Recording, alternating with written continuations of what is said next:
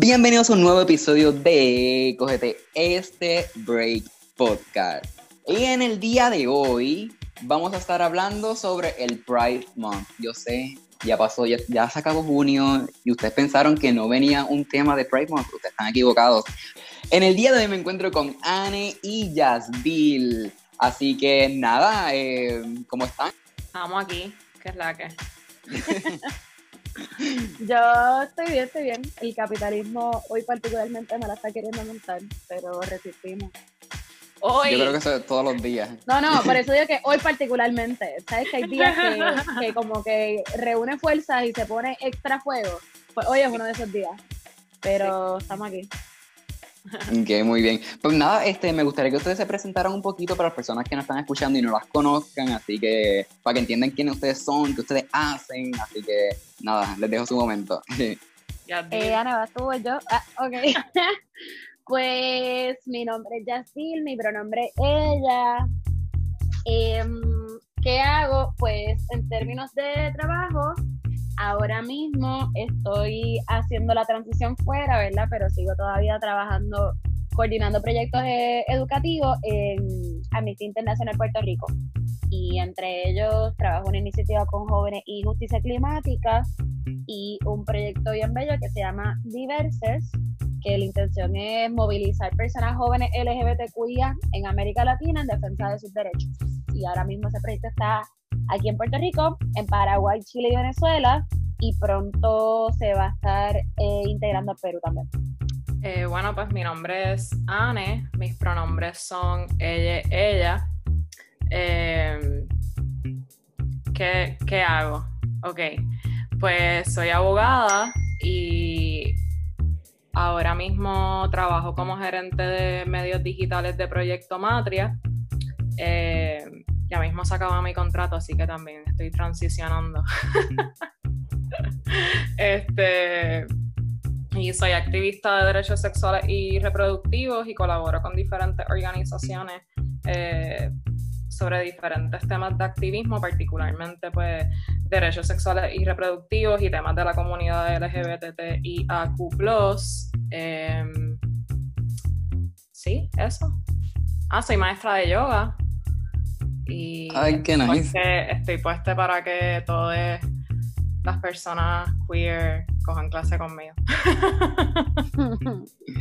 Que súper nice. A mí me encanta la yoga. Ay, yo cuando, en verdad como que en Puerto Rico cuando estoy no hago, pero si estoy como que de viaje en otro país, qué sé yo, y como que tienen una sección de yoga y yo siempre voy, a mí me encanta. Es como, como, como que, ah, como que uno empieza el día del, con el pie derecho, es como que, súper nice. Sí, eh, es bueno y nada, eso es lo que estoy haciendo por ahora.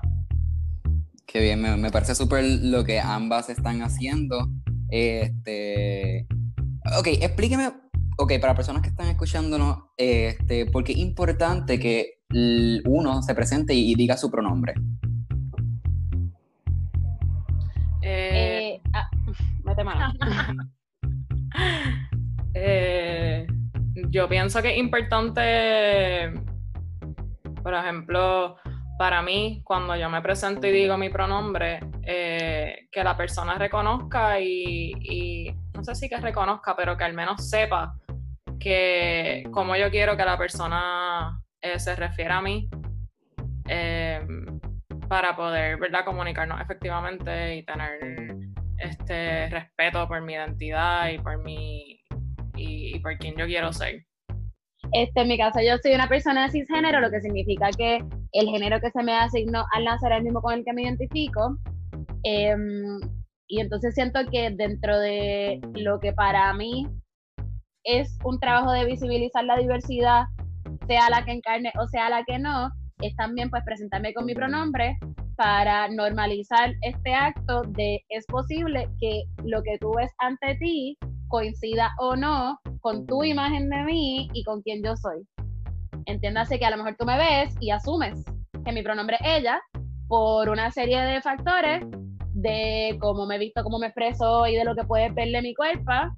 Este, y eso yo te lo confirmo cuando te digo, hola, mi nombre es Jasmine, mi pronombre es ella. pero partir de, desde ese punto en la conversación indica un reconocimiento de que no siempre es así.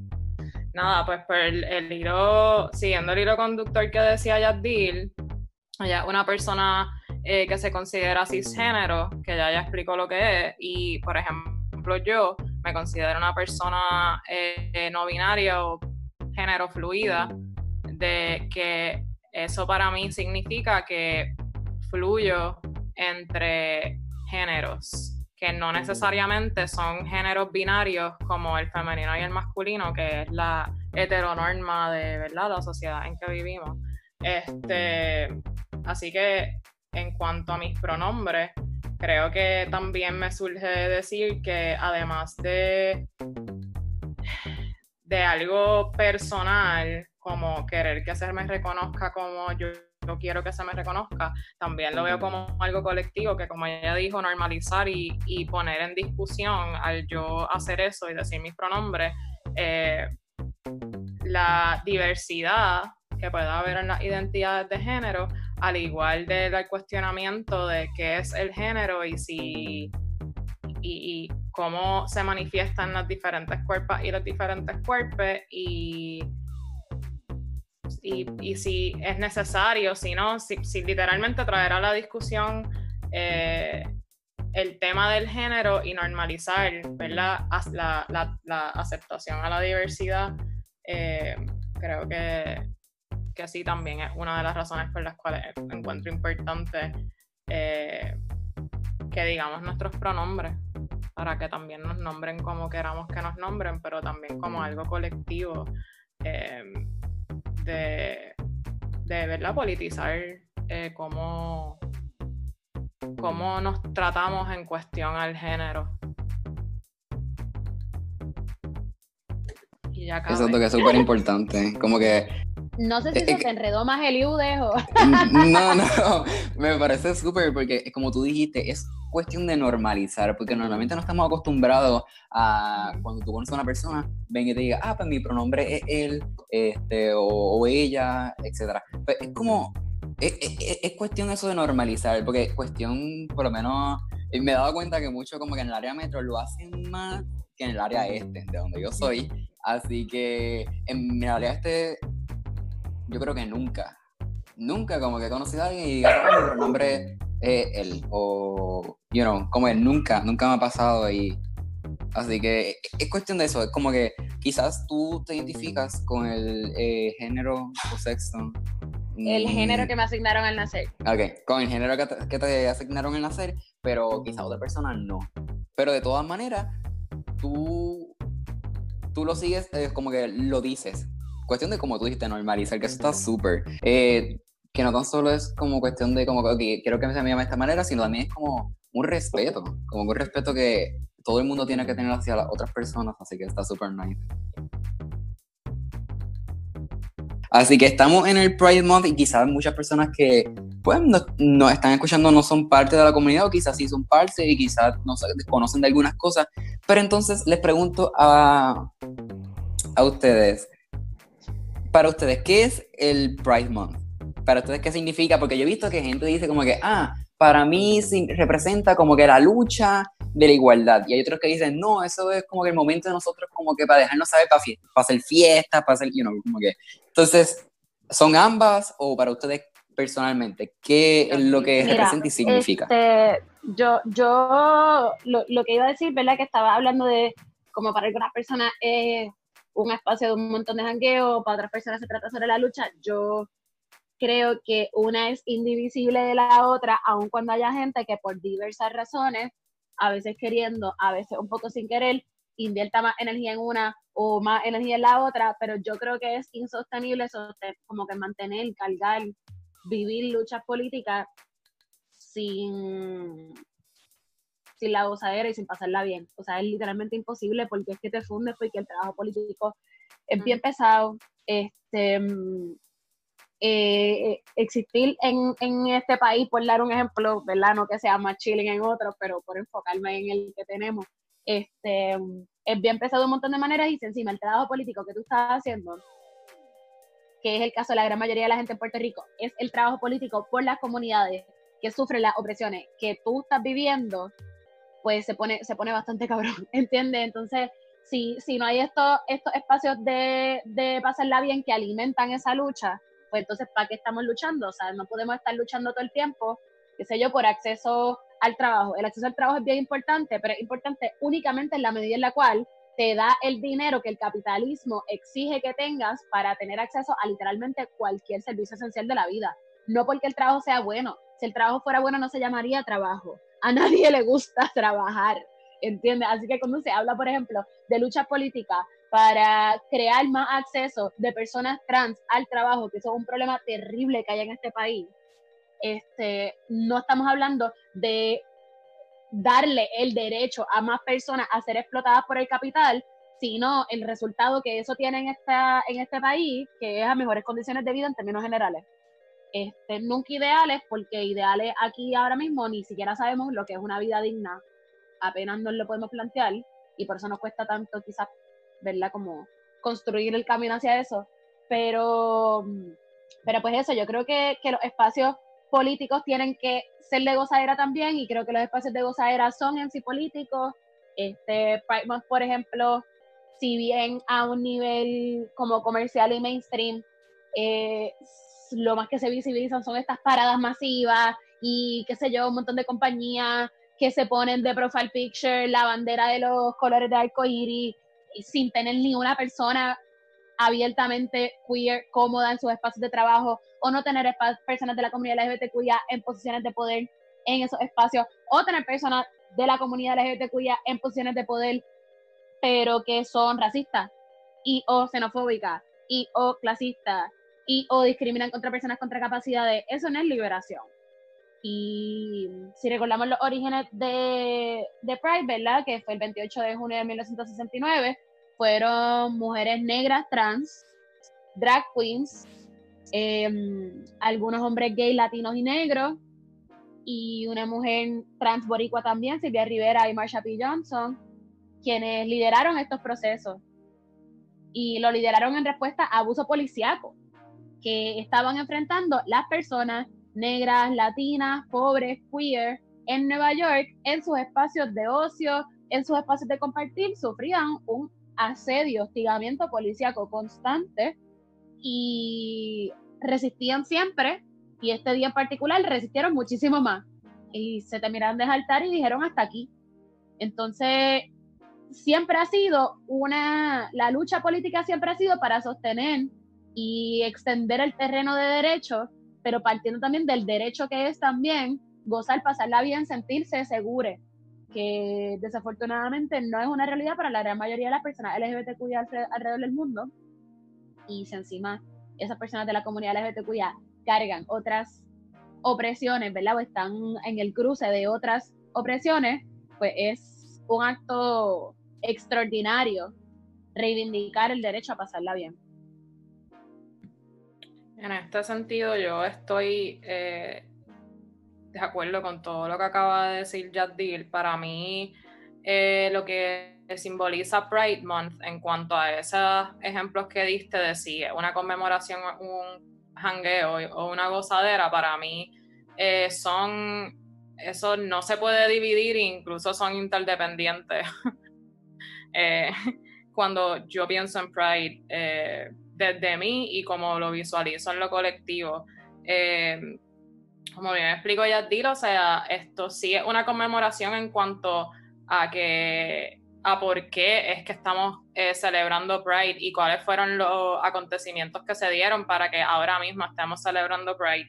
Y sí, eso siempre hay que tenerlo presente, pero para mí eh, el derecho al gozo y el derecho al placer y el derecho a cuidarnos como comunidad eh, refiriéndome a, la comunidad LGBT y a Q+, ¿verdad? Y, a los que celebramos Pride, eh, es un acto sumamente político y sumamente anticapitalista que, que sí que las personas que somos activistas de derechos humanos eh, luchamos por unos derechos que básicos que todos deberíamos tener, pero por lo menos yo nunca pierdo de perspectiva eso que está trayendo Jack Dilde, por ejemplo, pedimos un eh, derecho a acceso al trabajo para las personas trans, no binarias y queer, pero por lo menos yo sabiendo que es porque es la única forma que puedo conseguir que, tengan, eh, que tengamos este acceso a los recursos que necesitamos para tener eh, a lo mejor un plan médico, a lo mejor comida en nuestra nevera, un techo. Eh, o sea que cuando yo, por ejemplo, y muchos de los activistas que, luchamos por los derechos de nuestra comunidad, eh, estamos claras que el sistema no está roto, el sistema está haciendo exactamente lo que tiene que hacer y para lo que se construyó. O sea, un sistema racista, un sistema heteronormativo, un sistema eh, de un hombre blanco cis. Y, pero dentro de este sistema que vivimos y dentro de una realidad que no podemos evitar ahora mismo, pues sí necesitamos eh, dentro del sistema pelear por unos derechos mínimos para la comunidad y por qué, o sea, para mí, Pride, dentro de esta misma lucha, es como que el espacio que para mí debería ser todo el año, pero definitivamente internacionalmente se siente como que el mes donde nos celebramos, donde celebramos estas luchas, donde celebramos la gozadera queer y, y LGBT. Y así que sí, o sea, no veo que tenga que pasar una sin la otra y no me imagino cómo eso sería, eh, porque siempre donde hay eh, luchas por derechos o luchas eh, políticas colectivas como la lucha por los derechos y las vidas LGBTIAQ+,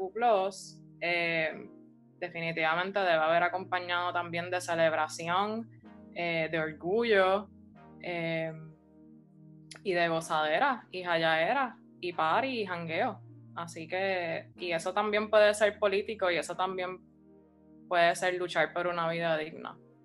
yo siempre he pensado que, que cada sector lucha como ellos entiendan que, que, sea posible. Es lo mismo que está ocurriendo en Estados Unidos con las luchas raciales, que ellos están que si eh, robando los targets, prendiéndolos en fuego, etc.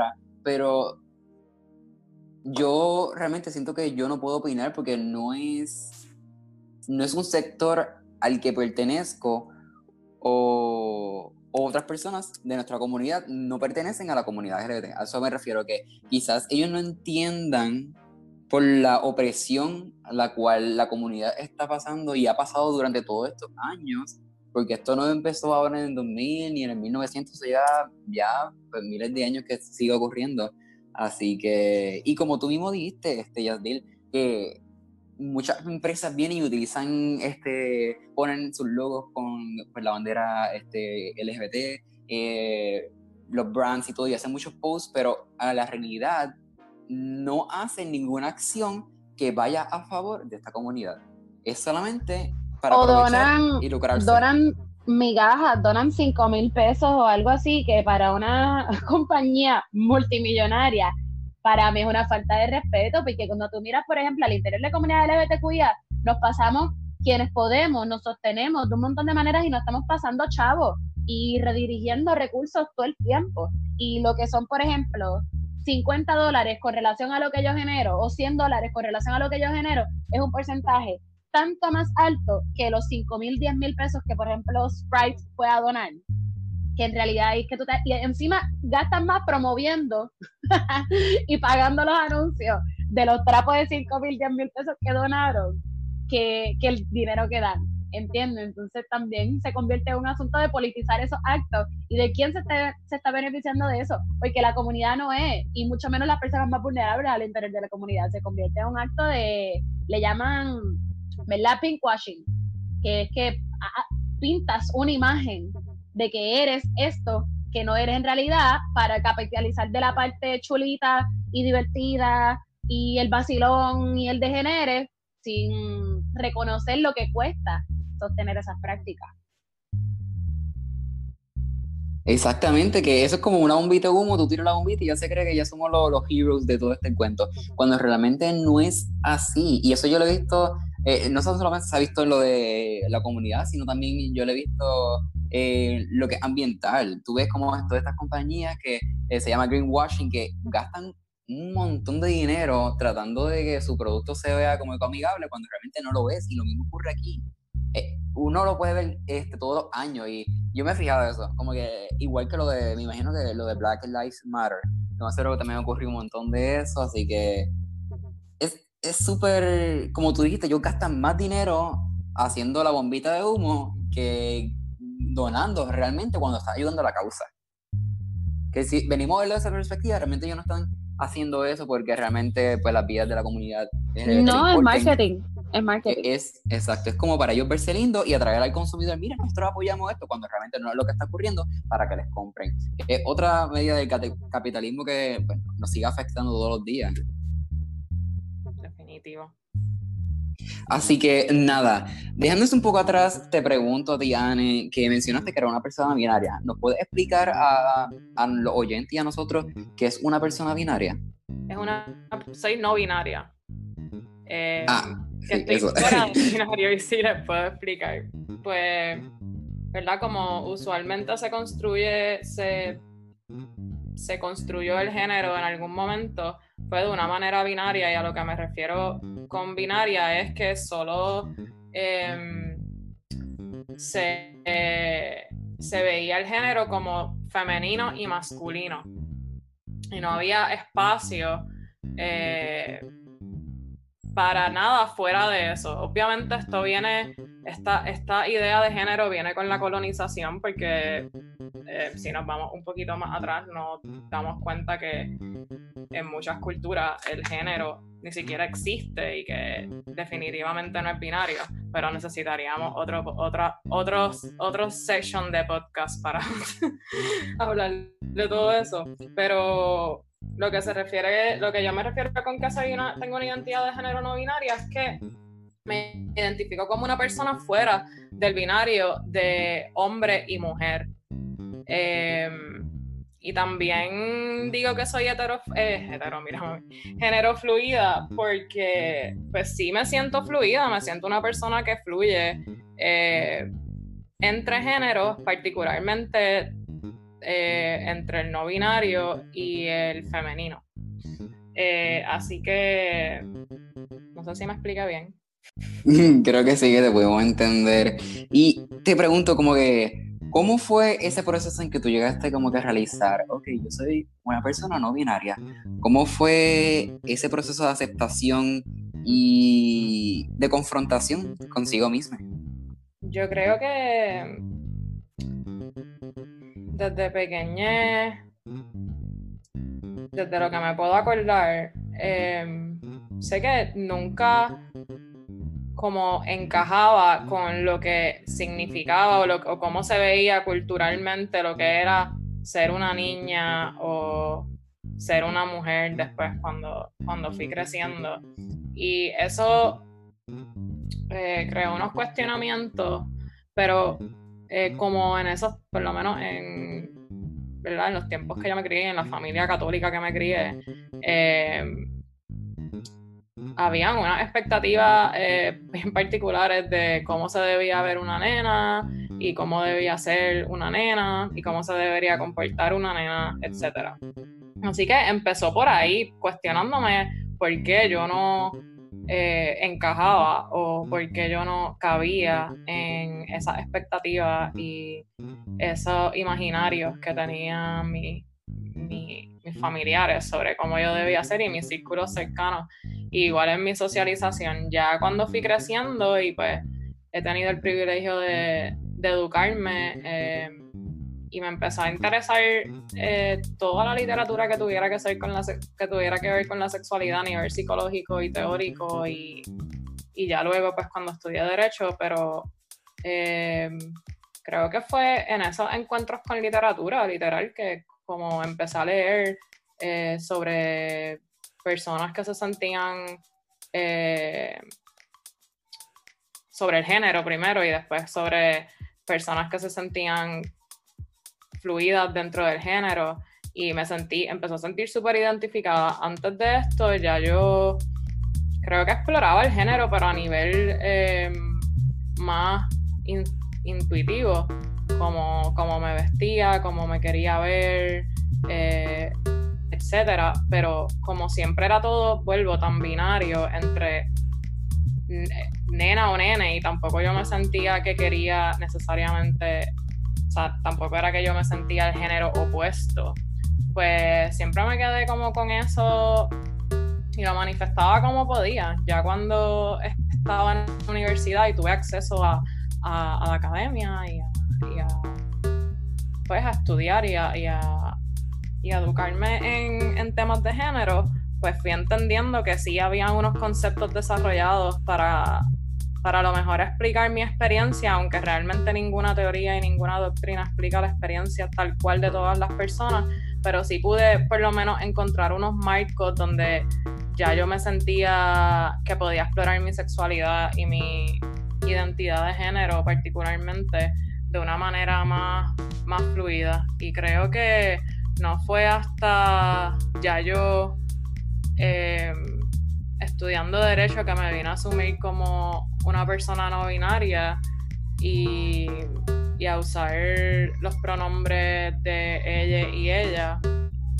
Eh, así que igual estoy, sigo explorando mi identidad de género aún ahora, eh, aunque, eh, ¿verdad? Me, asumo y, y, uso los pronombres ella, pero sigo igual explorando qué significa para mí este, el género, si significa algo y cómo, cómo yo me quiero proyectar o cómo quiero manifestar cómo me siento, que realmente me siento como, creo que la palabra realmente que más eh, apela a mí es fluidez. Es que, pues, experimentar la fluidez de ser humana y humana y, y, de experimentar el cuerpo, creo que, que fluye a través de mis experiencias y, y de mis sentimientos, mis emociones, mis entornos y hasta mis accesos. Así que sí, eso. Ok, como tú dijiste, como que cada experiencia es individual y todos son diferentes, como que no hay, no hay un, como tú dijiste, una literatura que te diga, mira, este es el proceso por el que va a pasar, eh, todos son diferentes, así que, ¿cómo fue esa aceptación por parte pues, de la sociedad, de tus familiares, eh, amigues? ¿Cómo, ¿Cómo fue esa aceptación? Porque no con todo el mundo no va a ser igual. Y ¿cómo, ¿Cómo fue? Yo creo que primero yo eh, trabajé mi orientación, o sea, lo primero que vino up front fue mi orientación sexual. Eh, yo sí, eh, mi orientación, yo soy pansexual, lo cual se podría decir que es que soy una persona que no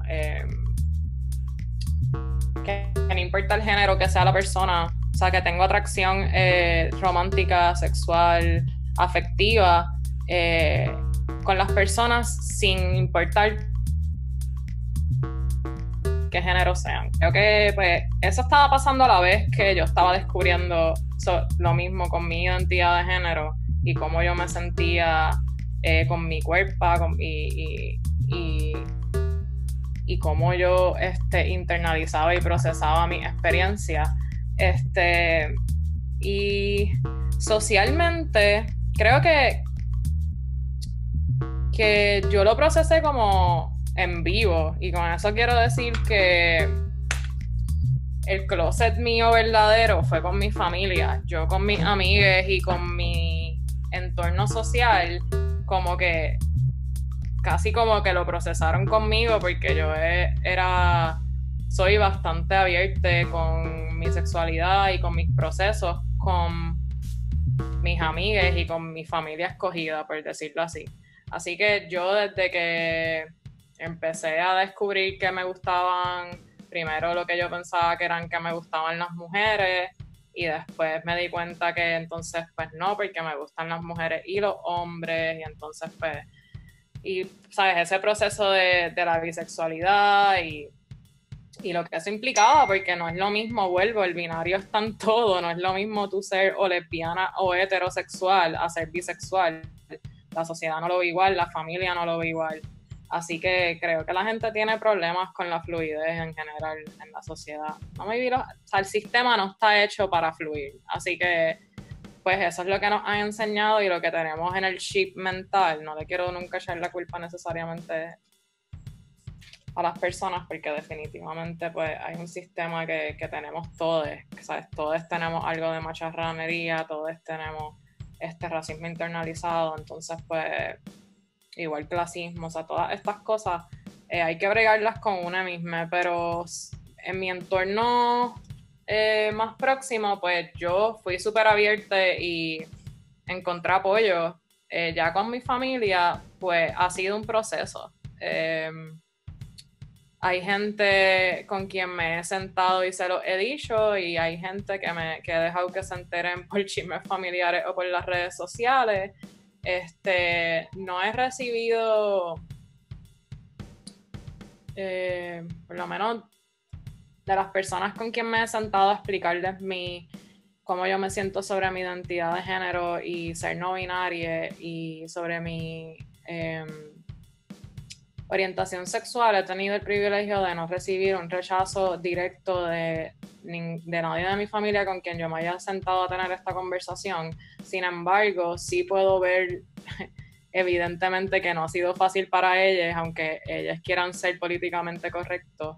Este, y, y pues se nota en el en las dinámicas y en las conversaciones y en la incomodidad que, que se puede percibir que las personas que, que saben pueden tener, mientras que otras personas de mi familia con quien yo jamás pensé que iban a entender, en verdad no han sido súper, me he sentido apoyada por ellas, así que nada, eh, para mí esto es, esto lo estaba hablando en el perfil queer que, que, hace Diverse, donde, donde trabaja Yadil, que es como uno sale del closet muchas veces, no es una nada más y con diferentes temas y cada vez que tienes que, a veces sentarte a tener una conversación incómoda con alguien es como salir del closet de nuevo. Entonces, pues sí, en ese sentido eh, ha sido difícil sentirme que tengo que estar saliendo de un closet o teniendo alguna conversación, pero en cuanto a mi familia, pues... Eh, han sido muy cuidadosos en cómo, cómo el tema se ha tocado conmigo.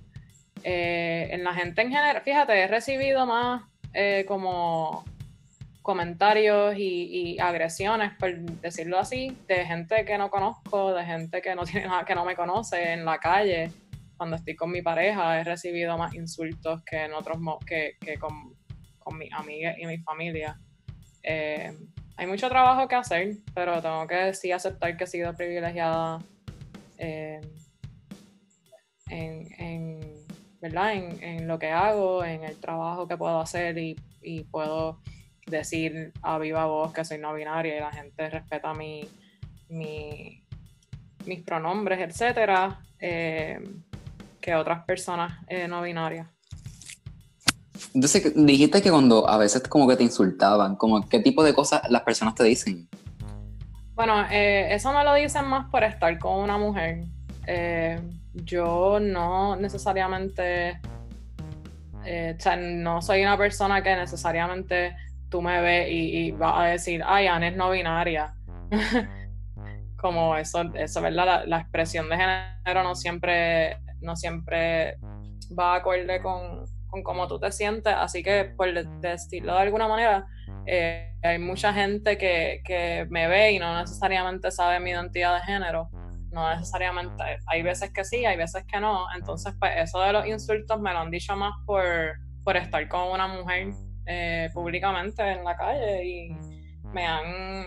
Eh, gritado cosas como también han hecho insinuaciones, hombres han hecho insinuaciones sexuales porque también hay un fetichismo en ver a dos mujeres juntas, igual por, por cómo se ha construido la sexualidad eh, en nuestra sociedad. Así que sí que he estado jangueando y, he tenido tipos este, haciendo comentarios eh, al hecho de, de que, ah, de por qué estoy con una mujer o comentarios de, ¿verdad?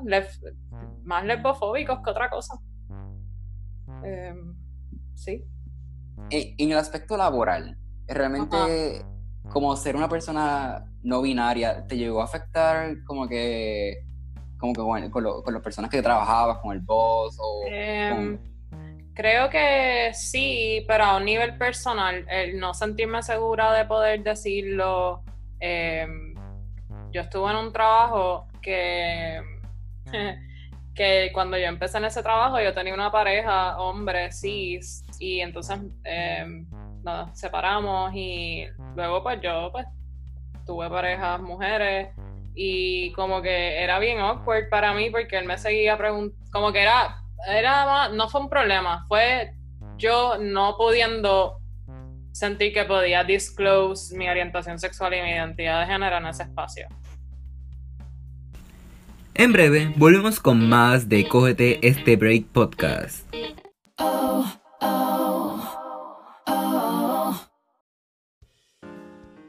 Nuevo season de Cógete este Break Podcast. Sí, tal como lo escuchas este verano se estrena la nueva audionovela, una novela llena de amor, familia y mucho, pero mucho, pero mucho drama.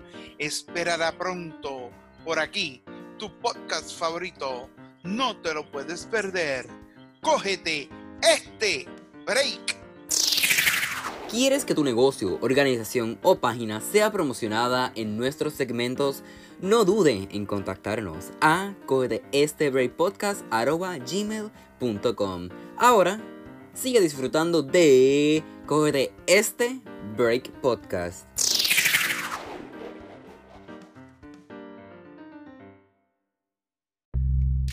Em, sí. Ok. Dijiste que como que uno sale del closet más de una vez. Como que entonces has tenido que salir del closet más de una vez. ¿Cada vez tienes menos miedo o el miedo el mismo? ¿O cómo, cómo funciona? Yo creo que funciona diferente para, para cada persona que lo experimenta.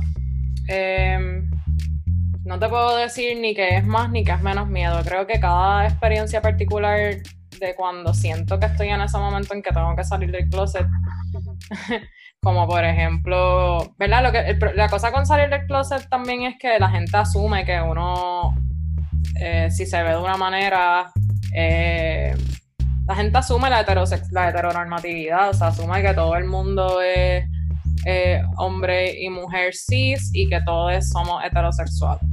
Y entonces, pues, cada vez que tengo que, que como romper con esa, esa presunción, pues se siente como una salida de closet. Que puede pasar, creo que entre, realmente entre amigues, eh, yo no salgo del closet porque simplemente, pues, I just soy quien soy y ya pero creo que con familiares y especialmente en el trabajo, pues depende de cómo sea la persona, es el nivel de incomodidad que me da. Este, hay personas que me hacen sentir muy segura de, ser quien yo soy, de, de, expresarme como me quiero expresar, y hay otras personas que no me hacen sentir más tan, tan segura. Y pues creo que por ahí va también la experiencia que yo tenga en tener una conversación o no, si la tengo que tener o no, porque esa es otra, o sea, yo quiero vivir en un mundo donde no tengamos que estar teniendo estas conversaciones, que no sea, o sea, que esto no sea un issue, que todos podamos ser quienes queramos ser y amar a quienes queramos amar y estar con quien queramos estar, etcétera.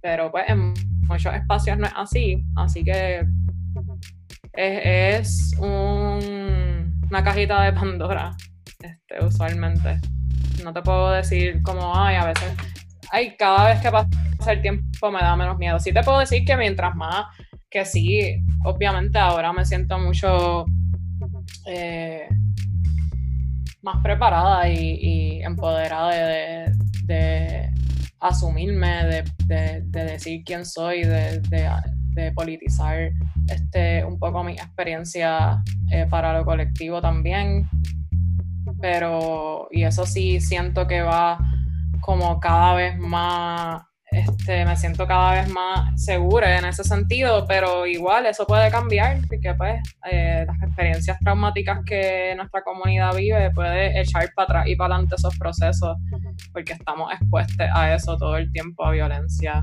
eh, unas más que otras, eh, por ejemplo, porque pues también intersecciona con esa, esa intersecciona con otras cosas como lo es la raza, la clase, la diversidad funcional, la neurodiversidad. Entonces, pues definitivamente hay unas cuerpas que se ven más eh, oprimidas que otras. Y, pues, ¿sabes? cada experiencia es un mundo y, y, y los procesos no son lineales, ni yo creo que ni este ni ninguno. Exactamente. ¿Y algún momento cuando saliste de closet por primera vez con tu familia te llegaron a decir, tranquila, es solo una fase? ¿O, llegaron a hacer ese tipo de comentarios? Mm, no. Eh, no me lo dijeron directamente, sí eh, asumieron, por ejemplo, como yo había tenido, este, he tenido pareja hombres cis, pues pensar, hay, personas que no me lo dijeron directamente, pero que por ejemplo me enteré que hicieron comentarios de que como que, ah, eso es que está como despechada y, por eso está vulnerable y está con mujeres. Este, pero oh, nunca me lo dijeron directamente a mí, eso me enteré como por así chismes familiares. Pero sí, o sea, son comentarios que se hacen y que son bien ofensivos y bien dolorosos, pero también eh, cuando yo vine a tener estas conversaciones con mi familia, ya yo estaba en un momento de mi vida que yo estaba segura de lo que yo era y, y, aunque definitivamente esas cosas invalidan totalmente y, es súper cuestionable si uno quiere seguir eh, fomentando las relaciones con esas personas, pero a la vez pues no es que me hicieron dudar de, de, quién yo soy. Eh, pero sí, son comentarios bien comunes. Cuando uno, cuando uno sale de los, de, los closets, particularmente cuando no tienes una orientación binaria como lesbiana o heterosexual y eres fluida en tu sexualidad, en tus experiencias y en tus identidades, pues más todavía se presta para hacer ese tipo de comentarios sobre la incongruencia y, y sobre las etapas y ese tipo de, de comentarios. Y entonces te pregunto, ¿por eso es que tú eres abogada? Porque tú quieres ver un mundo mejor donde pues más personas de la comunidad LGBTQ sean, puedan tener esa libertad. ¿Por eso es que tú eres abogada? Bueno, pues la realidad es que sí. que sí. Eh, cuando yo me planteé estudiar derecho, eh, Además de que pues sí, las ciencias políticas me gustan y pues estaba interesada en saber cómo funcionaban, que realmente eso no necesariamente te lo enseñan en la escuela de derecho, pero no, es otro tema. Pero sí que, que la profesora es cuando decidí eh, formarme como abogada, sí lo hice en mente con, lo hice teniendo en mente que quería usar la información para mi activismo y para la organización política y y llevar unas causas que definitivamente entre ellas estaban las experiencias LGBTIAQ+, como lo queer y el feminismo. Y, y sí, definitivamente fue una de las razones. Ya después en el camino y con la experiencia, pues hay muchas más causas que interseccionan con esa, que también deben, ¿verdad? Tienen que ver con derecho, como es la vivienda, como el trabajo, como el derecho a la salud. Este, y todo esto eh, como, como vivir libre de violencia y todo esto, eh, son interseccionalidades también, ¿verdad?, dentro de nuestra comunidad. Ok, ok, entiendo. Que es súper importante también esa parte de, de, luchar por los derechos de quizás de las personas que no tienen pues, esa voz para poder defenderse a sí mismas. Así que, pero nada, les pregunto a ambas, ya sea Yatilo o a ¿cómo rompemos el closet? Porque como personas que están escuchando este podcast y quizás como dicen, ya, mano, como que yo estoy en una posición donde estoy dentro del closet, ¿cómo, cómo lo rompen? ¿Cómo ellos pueden salir de eso y poder ser libres, tener esa libertad, este, ya sea pues, física, mental y de todos los ámbitos? ¿Cómo rompemos el closet? Yadil, ¿quieres hablar? Que ya hablado un montón. Mira, este, mm, Elio, yo lo primero que diría es que eso es una respuesta que va a variar un montón por personas porque hay un montón de condiciones que varían también.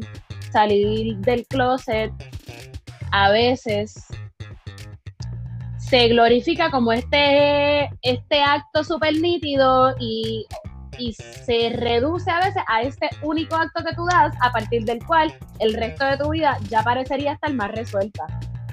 Y es bien falso, no es real. Además de que, como comenta Anne, siempre está saliendo del closet, tanto por tu identidad de género y tus procesos dentro de eso, como por tus atracciones, intereses e inclinaciones sexuales, etcétera, pero también, y verdad, también en el espacio en los que estés, pero también porque es que ah, eh, eh, si tú vives en un país donde la cultura y las políticas no sostienen una vida digna para las personas una vez salen del closet, entonces salir del closet es un riesgo inmenso para un montón de gente y yo no creo que salir del closet sea necesariamente lo adecuado para todo el mundo todo el tiempo. Yo creo que al revés, un montón de gente, particularmente si tú piensas en Puerto Rico, que es una cultura súper adultocéntrica.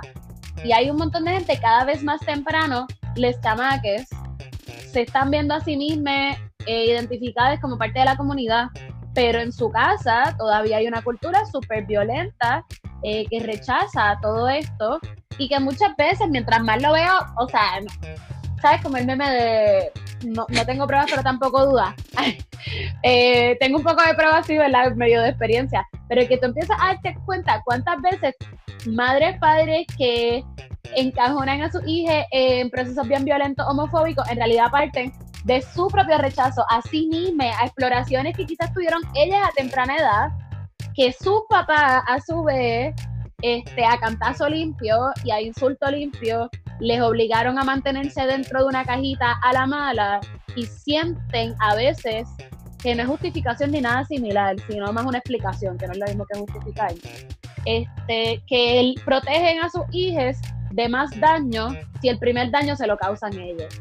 Y es bien loco y es bien traumático, pero así es como responde un montón de gente de este país a un montón de cosas, a la violencia racial. Muchas veces la primera violencia racial que tú recibes es en tu seno familiar y a veces responde a este deseo de el mundo te va a tratar tanto peor que esto que yo te voy a preparar desde aquí. ¿Verdad? La violencia homo, transfóbica, pues también responde, como bien dijo Ana hace un rato, a, a el... Cuando algo te da miedo, muchas veces respondes con violencia y el miedo y la incertidumbre de la fluidez a mucha gente le genera tanta ansiedad que al verse medio contra la pared, pues responden con violencia. Entonces yo no creo que sea necesariamente ni saludable, ni recomendable, ni adecuado para todo el mundo patear el closet. A veces tú tocas la perilla de la puerta y eso es un montón. A veces giras la perilla y te asoma y vuelves y te guardas y eso está súper chilling también patear el closet no es para todo el mundo, aunque así se llama la campaña de diverse, hashtag busquen la pauta, pero este, realmente en nuestro caso sí estábamos en un espacio, o sea, Diverse sí genera espacios bien seguros para juventud de chamaque y nos consta porque así nos lo confirmamos entre nosotros todo el tiempo. Pero realmente vemos patear el closet como una aspiración hacia donde nos movemos entendiendo que no es posible para todo el mundo y sostenemos esas diversidades también y una persona no es menos lo que dice que es por no haber salido del closet tú eres quien tú dices que tú eres. Y tú eres quien tú sientes que tú eres. Y si, si quien tú sientes que tú eres cambia mañana a lo que dijiste que era hoy, eso está súper chilling también, es igual de válido. Porque las razones por las que cambia pueden ser un montón. Puede ser que no conocías las palabras para nombrarte y ahora escuchaste a alguien usando la palabra está ahí. Ah, eso es lo que yo soy. O puede ser porque tus condiciones materiales cambiaron y estabas en una situación eh, de precariedad económica donde dependías de una persona que es bien homofóbica y no estás en posición de asumir una, una identidad que te va a poner a ti, te va a dejar a ti sin chavo, ¿entiendes tú? qué sé yo, tú dependes de tu mamá y tu mamá es súper lesbofóbica, pues tú no puedes salir del closet. O si lo haces, va a implicar que a lo mejor te boten a la calle. Este, no, no es un contexto ideal y a veces el contexto de violencia homofóbica en tu casa es menos malo que vivir en la calle. Y eso es una decisión que se escoge dentro de alternativas bien mierda, ¿entiendes? Entonces, nada, dicho todo esto, yo sí creo que una posibilidad bien bella, bien chula que tienen las personas más jóvenes que, ¿verdad? Yo todavía me considero joven, pero no tanto. Este, que no tuve yo y que definitivamente no tuvieron generaciones mayores, es encontrarse ustedes mismas a través del internet y poder tener una vida mm, quizás no tan plena, eh, ¿verdad? Ni tan agradables como, como es el ideal y como se merecen, pero sí te ves representada en otros espacios, puedes googlear eh, cómo te estás sintiendo y hay otra gente que está compartiendo esa misma sensación y te puedes ver reflejada en gente que quizás ni conoces, pero sabes que existen y eso te ayuda un montón y te valida un montón. Y si tú estás en un espacio que violenta y rechaza mucho quien tú eres, pues verte validada en otro espacio es bien, bien, bien poderoso. Este, así que yo creo que eh, mm, quizás, ¿verdad? Conviene que todo el mundo evalúe en qué situación está cada cual y si entiende que es adecuado salir del closet, le garantizo que habemos un montón de gente que le queremos mucho, le valoramos y le respetamos y que hay muchas corillas a las cuales se pueden sumar para encontrar apoyo, para hacer preguntas, este, pero también si no estás ready para salir del closet por las razones que sean, que tú sabrás mejor que nadie cuáles son y la validez que ellas tienen, pues que todavía te queremos y que todavía te reconocemos y te sentimos y que estamos aquí para cuando estés ready. Así como, como aportando lo que estaba diciendo Yadil, yo eh, es bien cierto lo que ella dice, no, no, para salir del closet no necesariamente es para todo el mundo. Eh, yo, por ejemplo, cuando vine a salir del closet con mi familia, ya yo vivía aparte. Eh, o sea, yo hice unas cosas antes de salir del closet eh, casi maquiavélicamente este, para poder yo sentirme segura de decir lo que yo tenía que decir y pararme donde me quería parar. Em, y sé que hay personas con unos casos mucho más jodidos que los míos.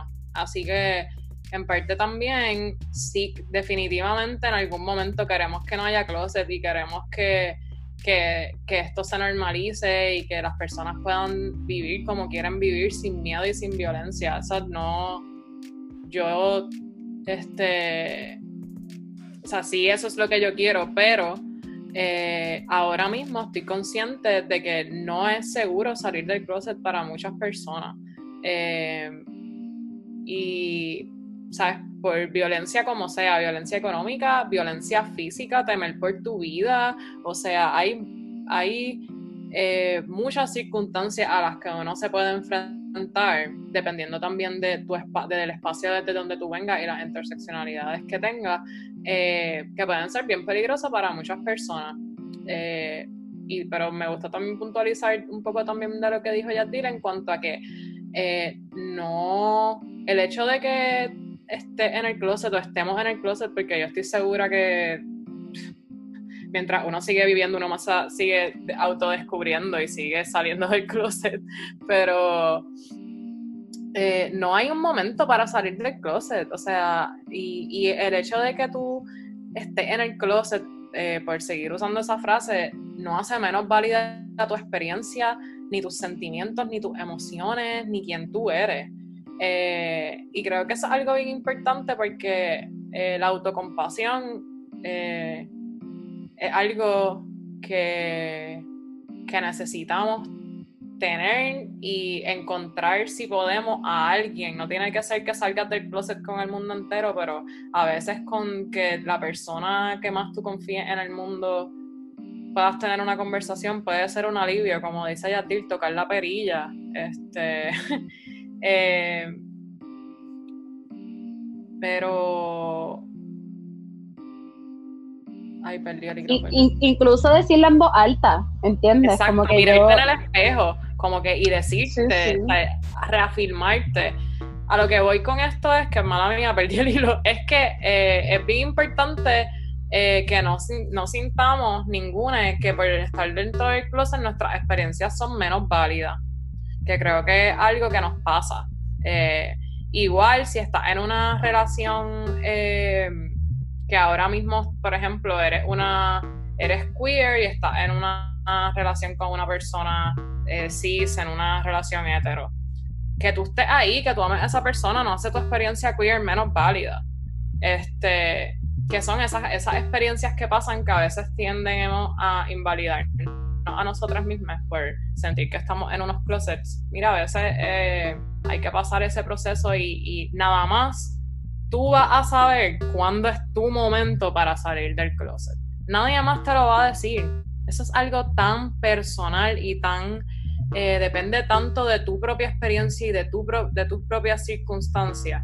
Yo eh, respeto y, estoy feliz porque hayan personas que puedan salir del closet libremente, que puedan celebrarse, que sus familias se lo celebren, pero tampoco me gusta como romantizar salir del closet porque excluye tantas y tantas experiencias que todavía eh, vivimos todos los días que, puede ser eh, va a hacer más daño que bien en todo el proceso de los closets. Así que sí, te queremos y, también hay, hay organizaciones como lo son diversas. Eso es un buen recurso, por ejemplo, eh, para un poco eh, hablar con alguien, este, juntarte con gente de tu edad que esté en las mismas que tú. Este, son recursos que hay que definitivamente hacen que la vida de las personas jóvenes queer que puedan salir del closet y como quieras estén en estos espacios y puedan inspirar o, servir de sostén para otros, como para los que no puedan salir del closet ahora mismo, poder tener un espacio seguro eh, donde estar, donde aunque sea hablar, aunque sea escuchar.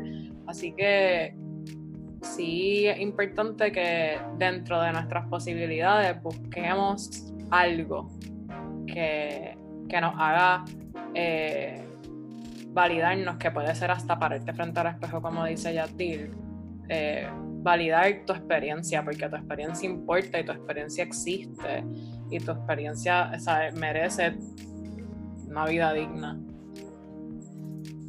Exactamente, como tú, como di, como ustedes mencionaron que cada caso es diferente y, y no todo el mundo se encuentra en un espacio o con personas que sean seguros. Así que como que también eso es súper importante, que, que, también es bien relativo todo caso. Y, y como tú mencionaste, hay muchas organizaciones que, pues que mm, lo que hacen es ayudar a, este, a estas personas que se encuentran en estas situaciones. Eh, cógete este Break Podcast, está abierto para todos y que puedan expresarse, si desean expresarse o hablar un tema, una situación, porque ahora mismo las personas que nos están escuchando son jóvenes, así que igual que tú, así que quizás otras personas están pasando por la misma experiencia, que quizás puedan como relacionarse, o incluso, pues, así como tú mencionaste, está diverse. Así que, Jasmine, Jasmine, ¿cómo, por dónde podemos encontrar diverses Instagram, Facebook o cómo, pues mira, tenemos un Twitter, pero yo para esto soy bien boomer y nunca, nunca estoy pendiente del Twitter, así que no recomiendo que se comuniquen por ahí. Pero si hay Instagram y Facebook. Tienen que buscar diverses con X entre las dos S. D-I-V-E-R-S-X-S-P-R. Porque si ponen solamente diversas, como mencioné, el país, el proyecto está en diferentes países, pues les pueden aparecer las redes sociales del proyecto en los demás países. Que está súper chill, pero si lo que están buscando es comunicarse con alguien de Puerto Rico, pues no van a, poder conectarle. Así que tienen que buscar las redes de Puerto Rico, que son así mismo diversas PR, en Instagram y en Facebook. Nos pueden tirar al DM, lo que sea, si quieren, tú sabes, ahí diablo quiero poder decirle a alguien que soy blanco ¿sabes? Y en ese blanco rellenar lo que te nazca. Este, y estamos ahí. Y también si nos tiras y te quieres sumar a un, a un group chat de WhatsApp que tenemos, donde compartimos iniciativas y oportunidades que surgen para la corilla, pero también desahogos y ranteos y también, qué sé yo, stickers de Bad Bunny del video de Yo Perreo Sola y también, qué sé yo, nos quejamos del heteropatriarcado, blanco supremacista, hacemos un montón de cosas o simplemente just be gay with other gays. También está súper chilling, así que que nos tiren en, confianza y les conectamos. Wow, eso está súper, súper cool. este... hasta yo quiero estar en ese group Dale, yo te añado, Anne. Oh my god.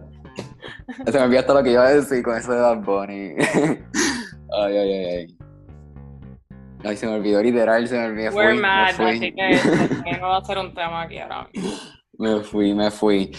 Pero nada, como tú dijiste, a- hay apoyo para todas esas personas y a veces pensamos "Ay, como que soy, soy único, única en, en esta situación. Quizás, of, of- of- of course, no va a ser la única persona en esta situación, así que aquí hay otra ayuda y en Puerto Rico, aunque muchas veces quizás nos veamos ajenos, como que "Ah, esto puede ocurrir en otros países, no, aquí también en Puerto Rico hay ayuda y está súper cool esa iniciativa de ustedes de diverse. Y, ah, esto es lo que voy a decir. Pues como tuviste que, que muchas personas quizás no lo sepan escribir, pues lo que vamos a hacer es que vamos a etiquetarlos en uno de nuestros posts en Instagram. Cuando subamos este podcast, va a haber un post en nuestro Instagram y los vamos a etiquetar a diversa. Así que ya saben, ahí Bello. le dan tap y entran allá. Este, pues nada, este, creo que esto ha sido todo por el podcast. Este, le agradezco mucho que estén aquí y que estén contando pues sus experiencias y que yo pienso que más que sus experiencias son como una ayuda, una ayuda a todas las personas que nos están escuchando y quizás se sienten identificados o personas que realmente no entendían quizás ciertos términos o no entendían por las situaciones que pasaban pues, personas de la comunidad LGBT que típicamente no se ven porque vamos a ser honestos, personas no binarias no es algo como más tan común como eh, ser gay o ser lesbiana, así que o, o bisexual también. Que Así sepamos, depende cómo lo que lo quieras ver, pero sí. Básicamente. Así que le agradezco a ustedes dos. Muchas gracias por estar aquí y aceptar. Gracias por la invitación a, a, a los dos.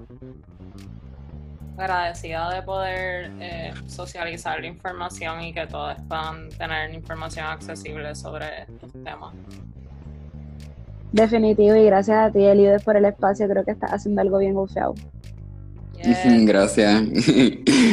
Este, pues nada, esto ha sido todo por el episodio de hoy. Espero que les haya gustado. Si les gustó, recuerden seguirme por mis redes. Me encuentro como Cógete este Break Podcast en Instagram y Facebook. Y pues nada, nos vemos hasta la próxima. Happy Pride Month. Así que, bueno, Happy Pride Year, porque ya se acabó el Pride Month. so. Esto es Cógete este break podcast.